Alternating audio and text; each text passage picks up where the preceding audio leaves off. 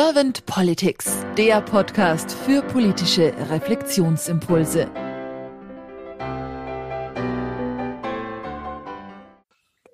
Herzlich willkommen zu einer neuen Folge von Servant Politics. Mein Name ist Kerstin Bertsch und ich habe heute Dr. Rüdiger Haude zu Gast. Herr Haude ist Dozent für Klimageschichte und Öffentlichkeitsreferent beim Solarenergie-Förderverein. Herzlich willkommen, schön, dass Sie da sind, Herr Haude. Dankeschön. Ja, unser Podcast beginnt ja normalerweise mit der Frage, was man von der Politik hält, beziehungsweise wie man sie wahrnimmt.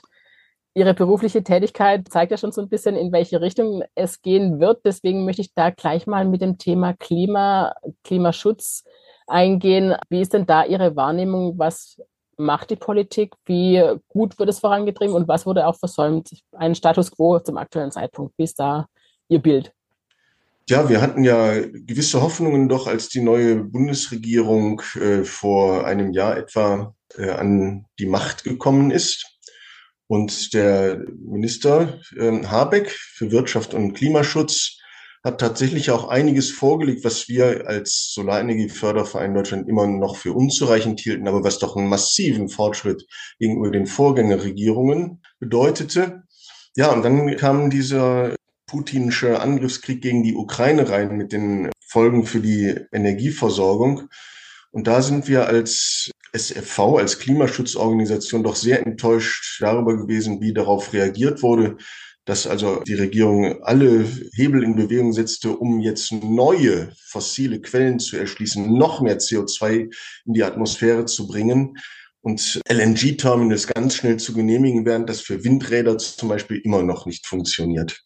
Also das ist eine Sache, wo die Prioritätssetzungen uns auch nicht einleuchten, weil die Krise der Energieversorgung im jetzt bevorstehenden Winter ist sicherlich ein ernstes Anliegen, aber das Überleben der Menschheit, um die Worte des UN-Generalsekretärs vom April dieses Jahres zu zitieren, das ist, glaube ich, schon noch ein etwas größeres Problem. Jetzt hat die aktuelle Regierung natürlich eine sehr schwierige Situation auch übernommen. Sie haben es angesprochen, eben mit dem äh, Russland-Ukraine-Krieg. Zum einen aber auch, dass eben die letzte Regierung da wahrscheinlich auch ein Stück weit versäumt hat, die Energiewende voranzutreiben, dass natürlich dann ein hoher Zeitdruck entstanden ist. Hätte sie dennoch die aktuelle Regierung eine Möglichkeit gehabt, trotzdem auch unter dem hohen Zeitdruck erneuerbare Energien voranzutreiben? Wie konkret hätte das aussehen können?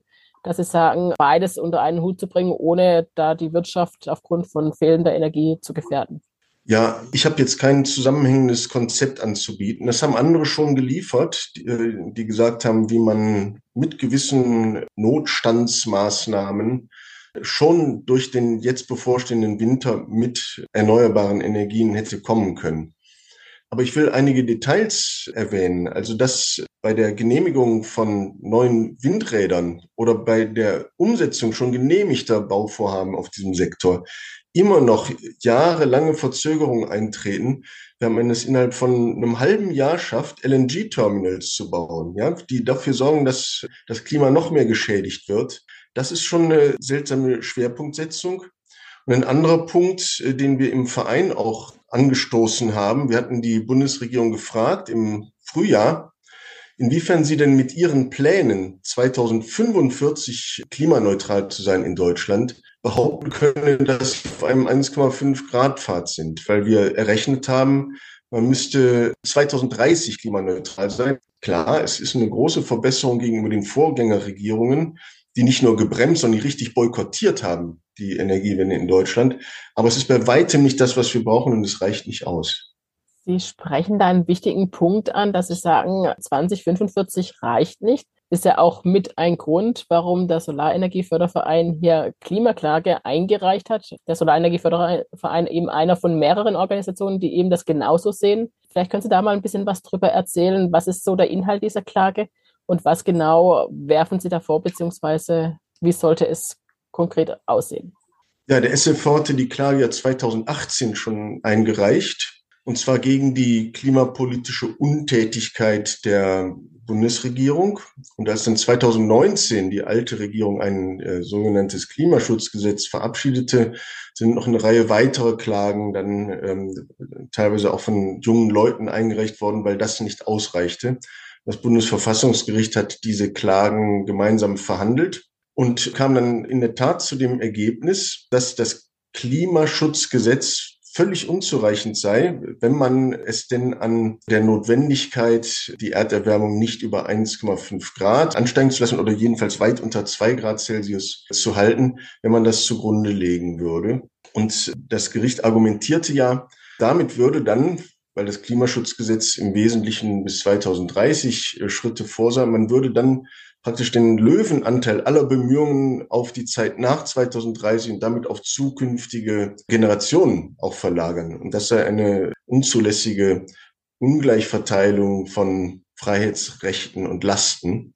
Und ja, das, was wir dann im Frühjahr die jetzige Bundesregierung gefragt haben, bezieht sich ja genau auf dieses Urteil des Bundesverfassungsgerichts, was zuerst von unserer Verfassungsklage angestoßen wurde. Nämlich ist tatsächlich dieses Budget, von dem der Weltklimarat immer spricht, was noch ausgestoßen werden dürfte, maximal, wird das eingehalten? Und tatsächlich zeigt ja der Ausstiegspfad der Bundesregierung, wie gesagt, nein, die wollen noch zweieinhalb Mal so viel ausstoßen. Und insofern ist das nicht nur gewissermaßen ein Anschlag auf das globale Klima, sondern es ist auch eine Missachtung des Urteils des Bundesverfassungsgerichts, was durchgängig auf vielen Dutzend Seiten eben genau diese Budgetberechnung zugrunde legt. Und unsere Anfrage wurde beantwortet mit dem Satz, keine Regierung auf der Welt würde diese Budgetberechnungen des IPCC, des Weltklimarates, zugrunde legen, also auch die Deutschen nicht. Damit sind wir sehr unzufrieden. Das ist natürlich krass sehr unzufriedenstellend, dass es nur weil es keiner tut, tut es Deutschland auch nicht. So klingt so ein bisschen die Antwort. Wenn Sie sagen, es wird zu wenig getan, es ist eine Untätigkeit da. Letztendlich fällt mir da auch ein Satz ein, der mir auf Ihrer Homepage aufgefallen ist. Da steht, stell dir vor, es ist das Jahr 2030 und Deutschland meistert den 1,5 Grad Pfad. Gelungen ist es, weil Politik, Wissenschaft und Gesellschaft Hand in Hand gearbeitet haben. Zu utopisch? Sehr wahrscheinlich. Das ist etwas, was mich sehr nachdenklich gemacht hat, warum es so utopisch ist, dass zusammengearbeitet wird, dass tatsächlich das Wohl aller in den Vordergrund gestellt werden sollte und da jeder seinen Beitrag dazu beiträgt, scheint nicht möglich zu sein. Was ist denn Ihrer Meinung nach Kernproblem, dass es eben nicht funktionieren kann? Warum wird nicht zusammengearbeitet?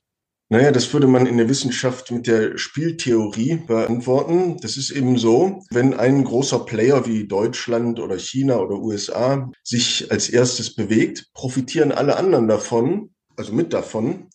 Und das ist immer ein Anreiz, auf die anderen zu warten, ne? um dann sozusagen als Trittbrettfahrer schon mal die, äh, den Benefit mitzunehmen. Und es ist ja auch immer in der Vorstellung von Regierungen drin, dass es was kostet. In der Tat, man muss ja auch erstmal Geld in die Hand nehmen. Und solange die Annahme da ist, die anderen bewegen sich nicht, ist es ein riesiger Anreiz, das selbst auch zu tun. Und das blockiert seit äh, über 30 Jahren jetzt diese Weltklimakonferenzen, wie die in Sharm el-Sheikh und wieder einen Stillstand bedeutet hat, was den Ausstieg aus fossilen Energien betrifft. Und deswegen hat der SFV eigentlich schon lange gesagt, das ist nicht der zentrale Ansatz, den wir fahren sollten, über Weltklimakonferenzen zu gehen, sondern jedes Land ist in der Pflicht, mit gutem Beispiel voranzugehen und dann auch sozusagen die anderen mitzuziehen und zum Kopieren dieses Weges zu veranlassen. Das ist ja auch schon einmal gelungen. 2000 mit dem EEG, mit äh, dem Prinzip der kostendeckenden Einspeisevergütung für erneuerbaren Strom. Äh, das war eine Idee des SFV übrigens, zuerst auf lokaler Ebene als Aachener Modell umgesetzt dann 2000 ins, in dieses Gesetz geschrieben, bundesweit und von Dutzenden von Ländern kopiert. Und leider auch, als es dann durch Intervention der Fossillobby verwässert und zerschlagen wurde, ab 2009 etwa, wurde auch dieses von vielen Ländern wieder kopiert und insofern auch weltweit das, was an guten Ansätzen zu Energiewenden schon da war, wieder zurückgenommen. Das ist ja ein so häufig verwendetes Argument, dass viele eben sagen, Deutschland ist weltweit gesehen natürlich ein relativ kleines Land, auch wenn es abhängig von der Größe natürlich einen sehr hohen CO2-Ausstoß hat. Aber jetzt auch mal losgelöst von der Klimafrage beziehungsweise der Klimawende, könnte es nicht auch für Deutschland wirtschaftlich gesehen einen sehr großen Vorteil sein, gerade wenn man jetzt sieht, die extreme Abhängigkeit, die man eben auch vom russischen Gas hatte, da zu sagen, mit erneuerbaren Energien sind wir unabhängiger, wir stabilisieren dadurch eigentlich unsere Wirtschaft.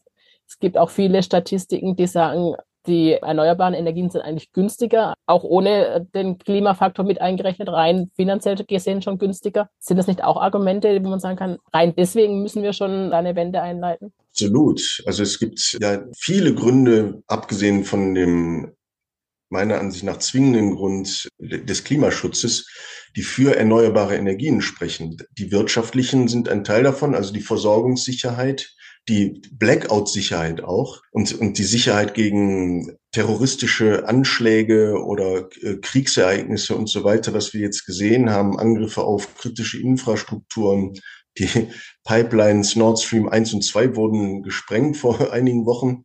Das ist vielleicht noch in Erinnerung. Das zeigt, wie anfällig solche zentralen Versorgungsstrukturen auch sind. Und da hat die Energiewende auch den Vorzug, dass man sie dezentral machen kann, weil Wind weht überall, die Sonne scheint überall. Und man kann verbrauchernah den Strom produzieren. Das ist eine größere Sicherheit auch. Es ist äh, billiger, im Endeffekt sehr viel billiger, das herzustellen. Man ist weniger importabhängig und man hat vor allen Dingen mit diesen Zukunftstechnologien ja auch sowas wie einen Exportschlager. Ja, also alleine wirtschaftspolitisch spricht sehr, sehr viel dafür, in der Energiewende auch voranzugehen, auch wenn andere Länder vielleicht noch zögerlich sind, weil sie selbst auf großen Erdölbeständen sitzen oder wie unser Nachbarland Polen eben jahrzehntelang auf Kohle gesetzt haben oder Frankreich auf Atomenergie und gar nicht so schnell umstellen können, wie wir das eben als Vorreiter auch könnten. Wenn ich jetzt nochmal den Satz von vorhin nehme, dass eben diese Zusammenarbeit so utopisch erscheint. Bleiben wir mal in der Utopie, wenn Sie Ihre eigene Utopie gestalten könnten.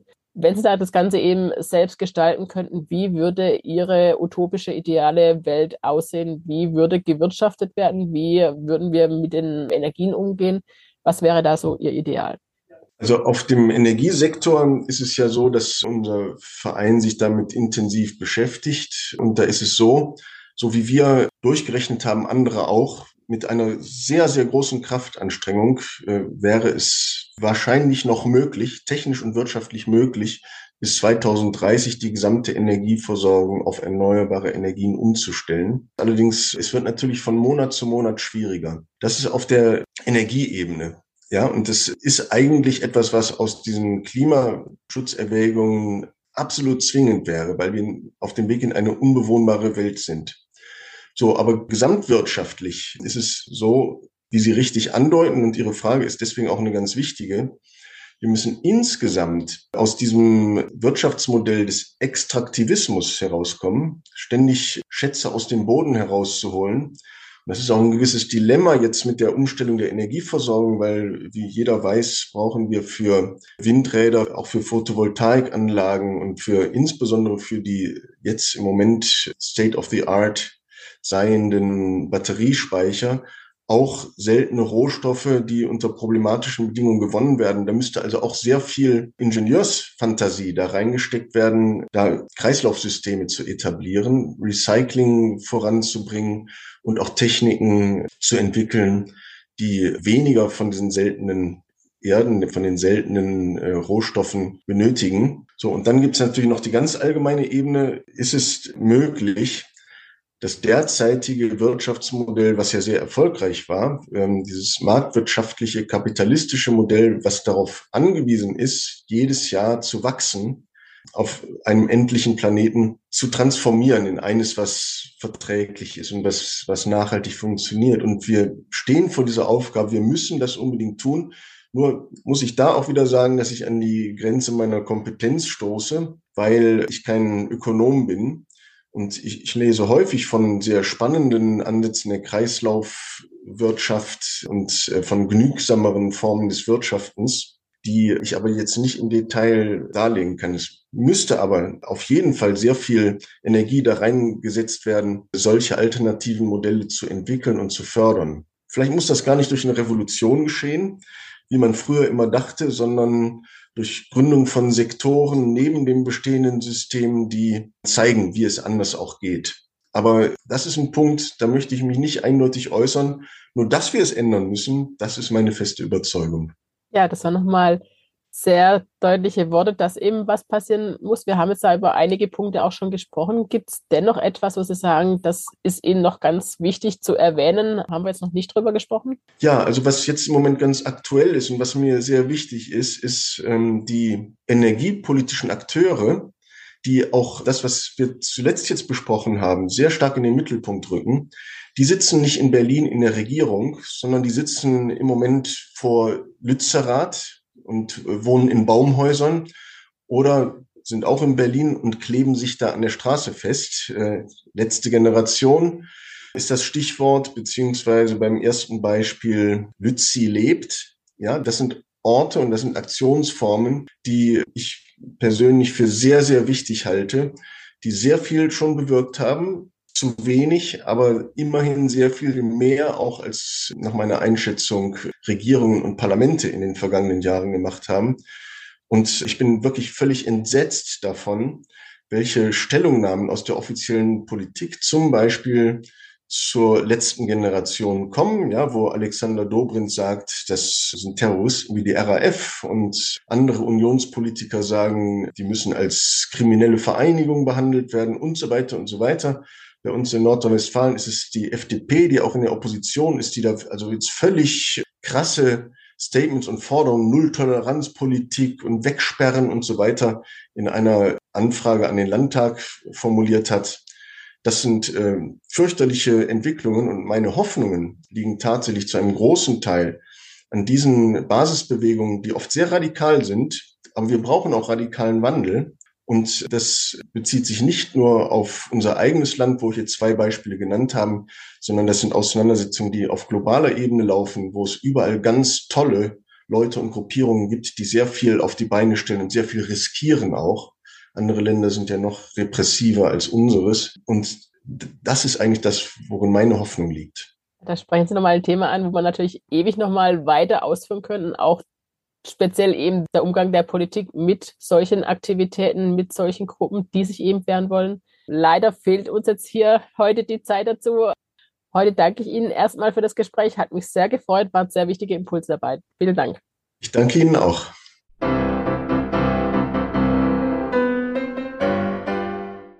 Servant Politics gibt's auf Spotify, Apple Podcasts und überall, wo es Podcasts gibt. Abonniert uns gerne und hinterlasst uns eine Bewertung.